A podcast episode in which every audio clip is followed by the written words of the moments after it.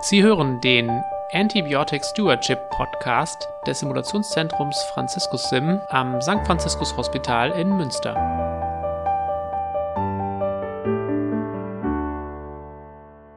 Liebe Zuhörerinnen und Zuhörer, wir begrüßen Sie zu einer weiteren Folge unseres Antibiotic Stewardship Podcasts und versetzen uns wieder in unseren klinischen Alltag. Eines Tages auf einer Visite bekomme ich den Hinweis einer Pflegekraft, der Herr Müller auf Bett 23 hat jetzt heute schon zum dritten Mal ganz übel riechenden flüssigen Stuhlgang abgesetzt. Wer war Herr Müller nochmal? Das ist ein Patient, der wegen einem Erisipel im Gesicht stationär aufgenommen wurde, ist jetzt ungefähr seit fünf Tagen hier und hat eine antiinfektive Therapie mit Penicillin G und Clindamycin intravenös am Laufen. Worüber sollte ich mir jetzt Gedanken machen? Das möchte ich in dieser Folge besprechen mit Dr. Dennis Knack aus unserem Kompetenzzentrum Mikrobiologie am Franziskus Hospital. Herzlich willkommen, Herr Knack. Vielen Dank für die Einladung, Herr Abiker. Durchfall bei oder nach einer Antibiotikatherapie. Welchen Zusammenhang muss ich da ziehen, Herr Knack? Durchfall nach fünf Tagen und Antibiotikatherapie klingt doch irgendwie eindeutig nach einer möglichen C. diff-Infektion also einer Infektion mit dem häufigsten Erreger nosokomialer Durchfälle, dem Clostridoides difficile, ein obligat anaerob wachsendes grampositives Stäbchenbakterium, das die Fähigkeit zur Bildung von Sporen besitzt, die sehr widerstandsfähig damit gegenüber Hitze, Trockenheit oder auch chemischen Substanzen wie Desinfektionsmittel sind. Kleinkinder sind hiermit bis zu 80 Prozent kolonisiert und im Erwachsenenalter deutlich seltener zu finden. Bei einer Antibiotikagabe oder auch bei einer Aufnahme im Krankenhaus steigt die Besiedlung hierbei deutlich an. Jetzt haben wir bei unseren Patienten den Verdacht, dass er eine C. diff-Infektion ausgebrütet haben kann. Was untersuche ich denn jetzt am sinnvollsten? Denn der Stuhl auf pathogene Erreger führt ja oftmals irgendwie zu auch Fehlbestimmungen. Wonach suche ich denn genau, wenn es mir um eine C. diff-Infektion geht? Genau, in diesem Fall ist die Suche nach normalen Stuhlerregern hinfällig, da es sich um ein nosokomiales Geschehen handelt und hier eigentlich nur der Clostridoides difficile in Frage kommt. Hier sollten Sie auch deshalb nur gezielt antworten, das heißt, Sie fordern einen Suchtest an und schauen nach, ob sozusagen Clostridien im Darm vorhanden sind durch das GDH. Der ist hochsensitiv, aber eben wenig spezifisch. Ist er positiv, schaut man, ob sozusagen diese Clostridien auch das Toxin bilden. Und erst wenn beides positiv ist, dann ist der Nachweis erbracht, dass sie eine Clostridioides difficile Infektion vorliegt. Wenn der Toxin ELISA negativ ist oder grenzwertig ist, folgt in den meisten Fällen noch eine PCR, um das entweder zu bestätigen oder zu widerlegen. Unser Patient ist seit fünf Tagen mit der Kombination aus Penicillin G und Clindamycin behandelt. Clindamycin ist ja berüchtigt, darin ein hohes Risiko für C. diff-Infektionen zu tragen. Bei welchen Substanzen muss ich noch aufpassen?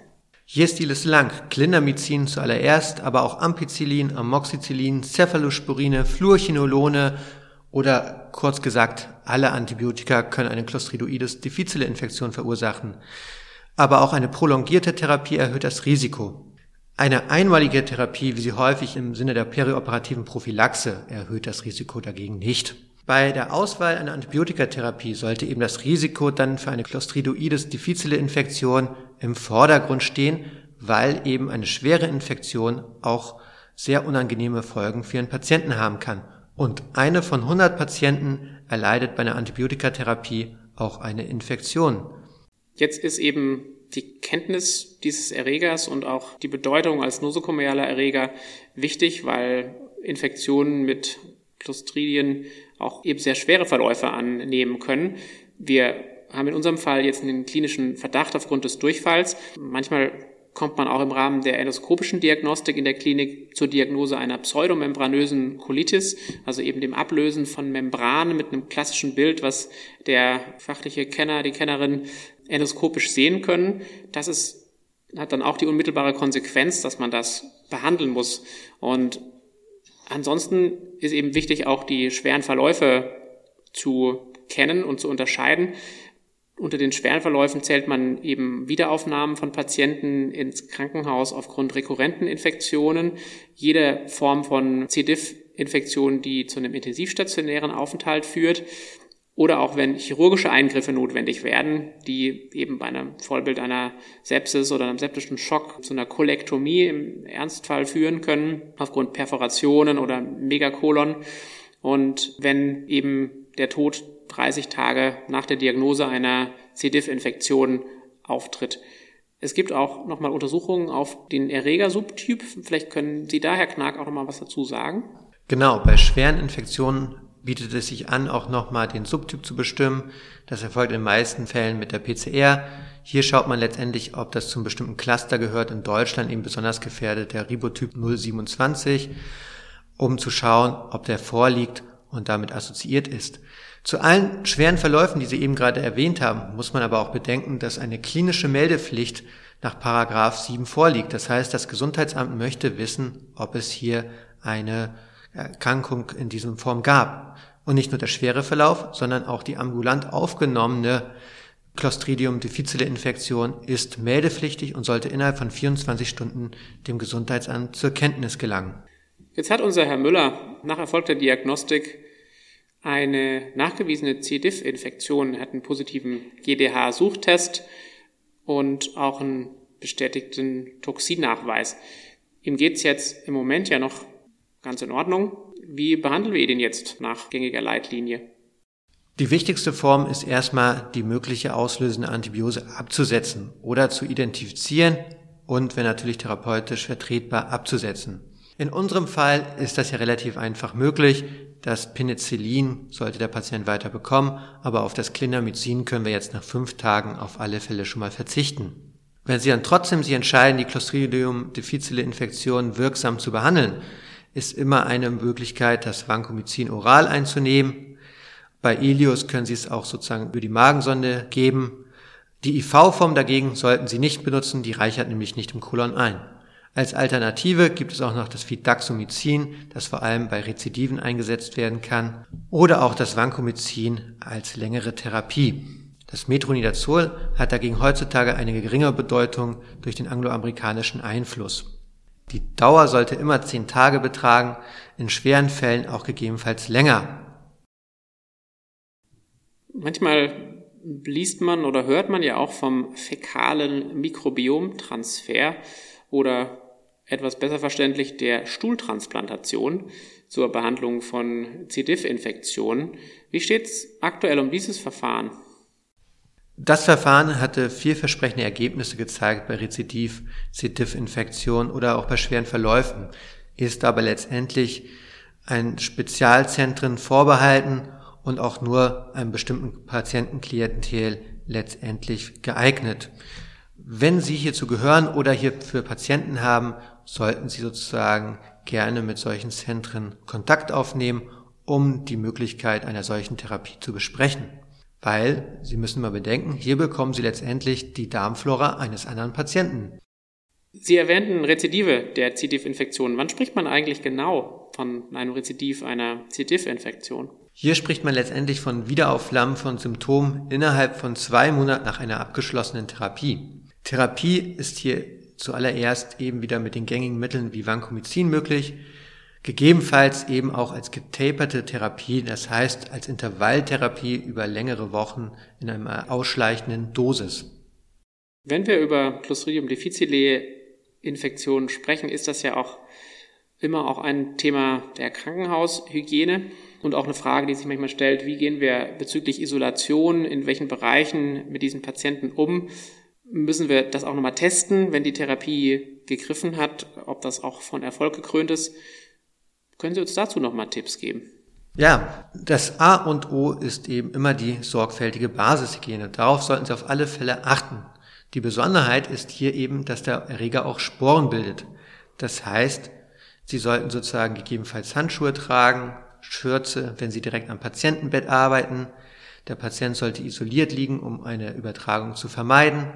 Und Sie sollten die Hände sowohl desinfizieren und um die Sporen letztendlich auch zu töten, die Hände anschließend waschen. Eine Isolierung ist in den meisten Fällen nur bis 48 Stunden nach dem letzten Durchfall notwendig und bitte, bitte keine Abschlussteste durchführen. Das Toxin kann zu einem großen Prozentteil noch deutlich länger nachweisbar sein. Hier entscheidet einzig und allein die Klinik. Und es kann auch mit dem Toxin kein Rückschluss auf Infektiosität getroffen werden. Gibt es noch andere Faktoren, die wir beeinflussen können, neben eben Hygiene, entsprechender Isolation, rationaler antiinfektive Therapie? Deswegen beleuchten wir das Thema ja hier im Rahmen von ABS. Können wir noch was tun, um das Auftreten einer C. diff-Infektion zu minimieren? Ja, auf alle Fälle schauen Sie auch in die andere Begleitmedikation. Gerade Protonpumpenhämmer steigern das Risiko signifikant für eine Clostridium difficile Infektion, aber auch NSAR und viele weitere Medikamente sind hier zu meiden.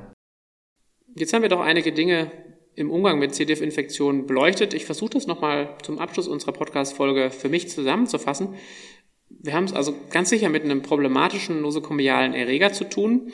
Der Hauptrisikofaktor ist und bleibt die antiinfektive Therapie die in vielen Fällen unumgänglich ist, wir aber doch mit den Hauptpunkten, wo wir hier mitten im Antibiotic Stewardship sind, nämlich Berücksichtigung bei der Substanzwahl, Vermeiden von ungerechtfertigt langer Therapiedauer, Auswahl von Substanzen, die vielleicht etwas geringer auslösend sind für C. diff-Infektionen, ähm, den Unterschied machen können, vielleicht für den einzelnen Patienten. Auch nochmal hin zu hinterfragen, ob wir die Protonenpumpentherapie in jedem Fall für gerechtfertigt halten. Und wenn es an die Diagnostik geht, vielleicht präziser auch nochmal zu äußern, was wir untersuchen wollen. Wir haben hier den GDH-Screening-Test.